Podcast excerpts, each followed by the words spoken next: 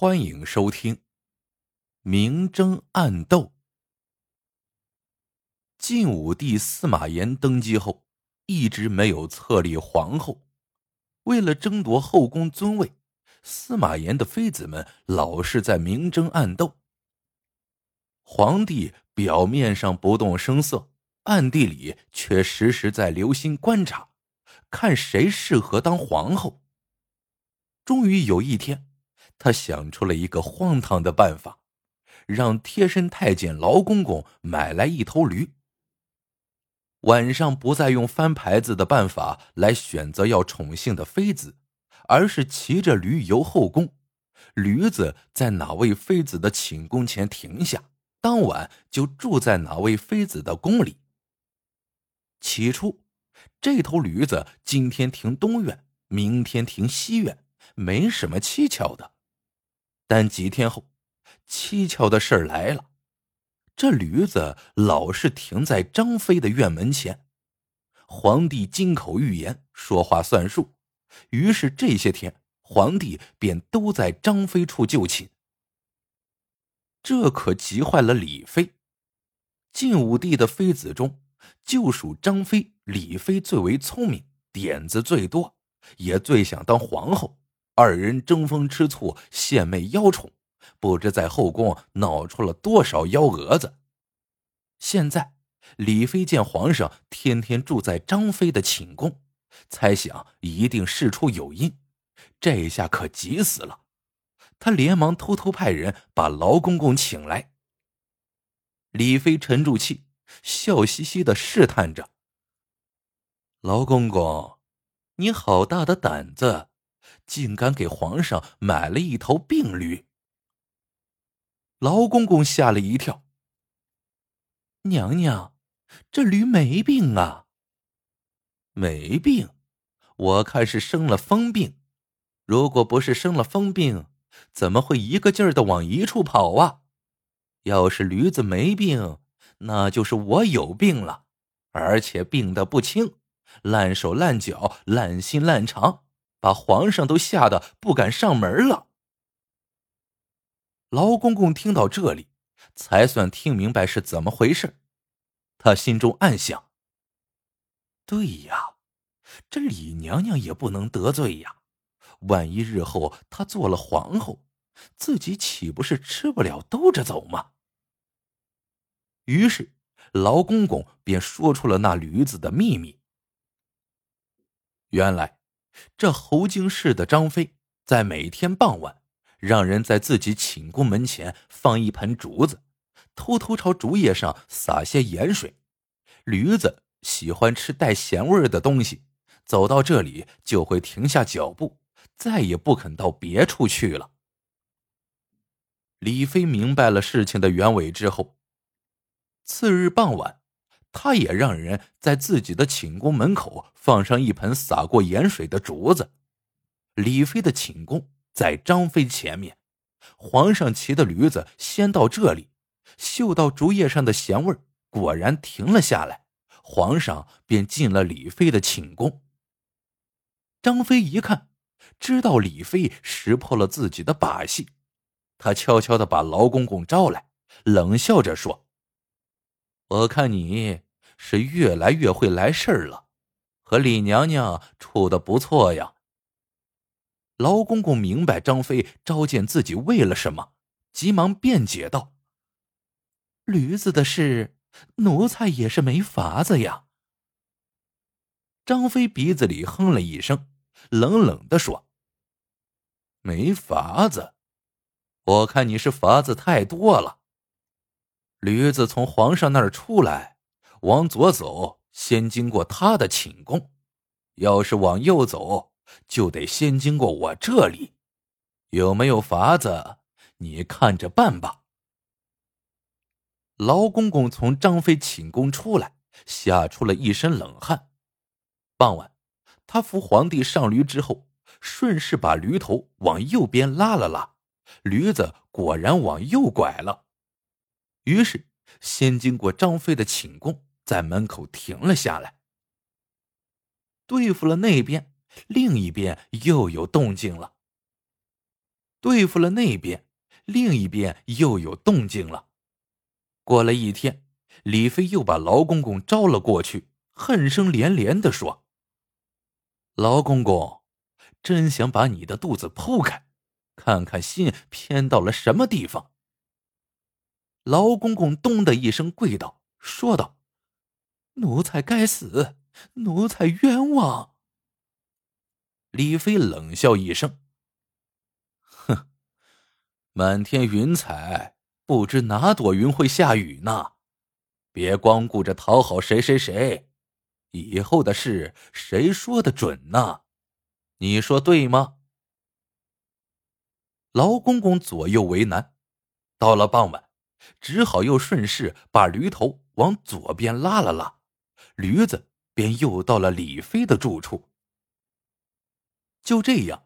驴子一天朝左，一天朝右，在张飞和李飞寝宫门口轮流停脚，皇帝也跟着在这两位妃子处轮流过夜。但劳公公仍旧天天挨骂，这张李二妃都想独占皇上的恩宠，吃力不讨好，摆不平呢。这天傍晚，皇帝照常骑上驴子。可奇怪的是，这驴子既不在张飞寝宫前停下，也不理会李飞门前的竹叶，而是径直走到一处新的地方。皇帝一看，这是陈飞的寝宫。要说这个陈飞是从民间选秀选来的，皇帝嫌他土气，很少过来亲近。这次既然是驴子带来，他也就顺势住了下来。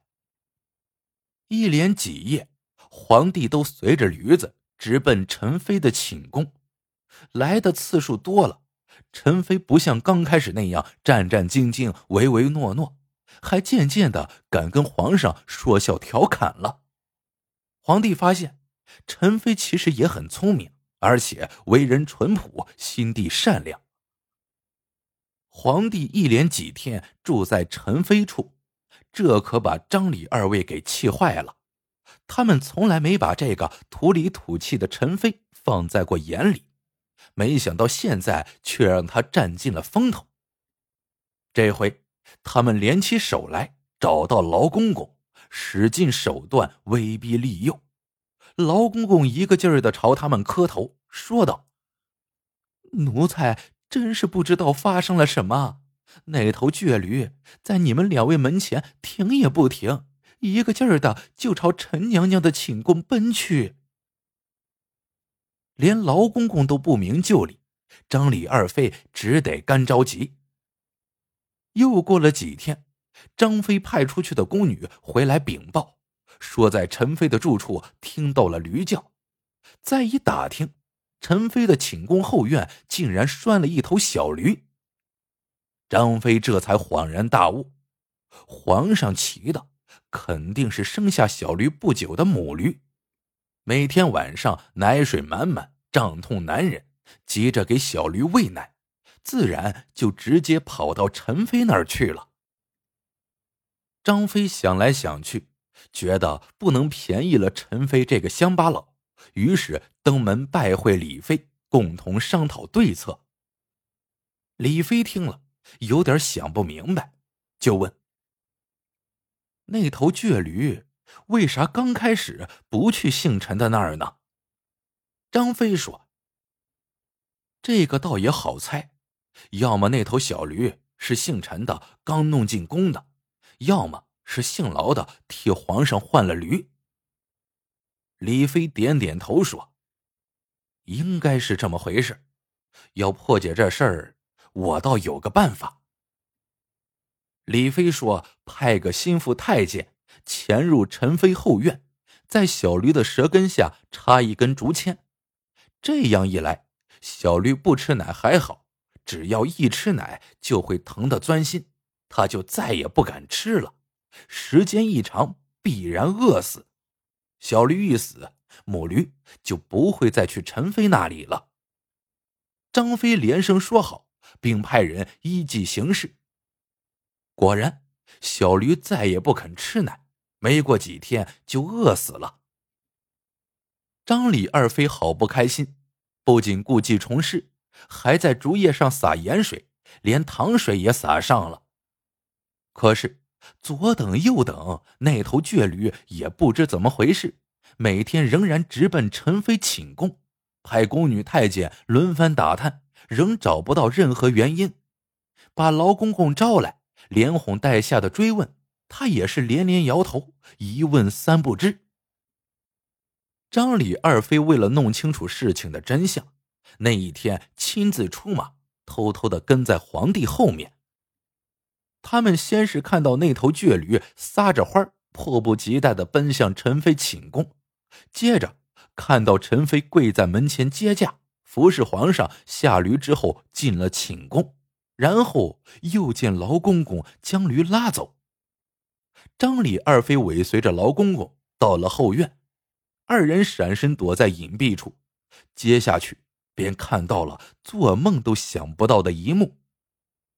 劳公公弯下腰，撅着屁股，含着母驴的乳头，使劲的吮吸着奶水。张李二妃这才明白，这戏。都是劳公公一手导演的，先买下一头正在哺乳的母驴，换下皇上原先骑的驴子，然后把正在吃奶的小驴拴在陈妃的寝宫，引皇上过来。小驴死后，为了留住母驴，他就自己代替小驴吸奶。两个妃子对劳公公真是恨之入骨，他们走上前去。张飞咬牙切齿的骂道：“该死的奴才，你就等着千刀万剐吧！”此时，劳公公一改过去俯首贴耳、诚惶诚恐的样子，从母驴的肚皮下退出来，直起腰，不冷不热的回道：“我这样做，也许才能留下这条小命呢。”果然，张李二妃。没等到劳公公被千刀万剐，却意想不到的等来了皇帝的圣旨，册封陈妃为皇后，而他们两个却一起被打入了冷宫。到了这时，他俩才明白，劳公公其实是个聪明人，他看到皇上越来越喜欢陈妃，早就为自己留了后路了。好了。这个故事到这里就结束了，喜欢的朋友们记得点赞、评论、收藏，感谢您的收听，我们下个故事见。